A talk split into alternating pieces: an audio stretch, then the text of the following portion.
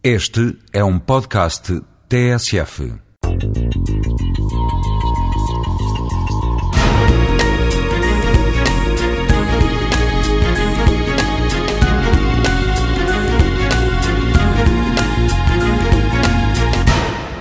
Uma parte significativa da população portuguesa vive na cidade de, de Lisboa, eh, designadamente naquilo que nós designamos por Grande Lisboa.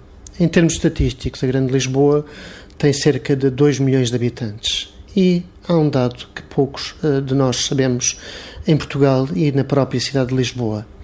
De acordo com o Eurostat, que é o organismo estatístico da Comunidade Europeia, a cidade de Lisboa, ou a Grande Lisboa, melhor dito, tem um produto per capita de 28 mil euros anuais. Isto medido uh, em paridades de poder de compra.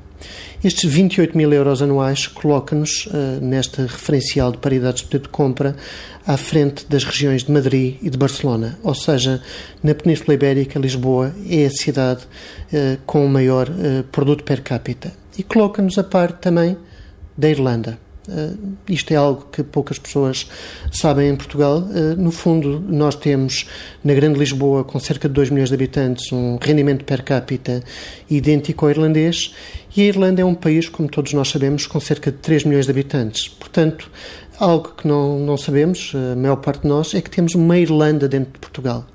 E esta concentração enorme de rendimento na zona de Lisboa, obviamente que se faz eh, em prejuízo de outras regiões do país, com um rendimento mais baixo, e é por isso que Portugal tem um rendimento per capita inferior ao espanhol ou bastante inferior ao irlandês, mas faz também a par da concentração de um conjunto de setores económicos eh, de especialização avançada na área de serviços, serviços de conhecimento intensivos, ao nível do ensino universitário, da investigação, das tecnologias de informação, de consultoria. Portanto, temos aqui em Portugal uma região que rivaliza com muitas outras uh, regiões avançadas europeias. Há que procurar de alguma forma conseguir uh, que sejam produzidas externalidades a partir de Lisboa, efeitos de demonstração que permitam mobilizar o resto do país e das regiões portuguesas para prosseguir na mesma trajetória de desenvolvimento.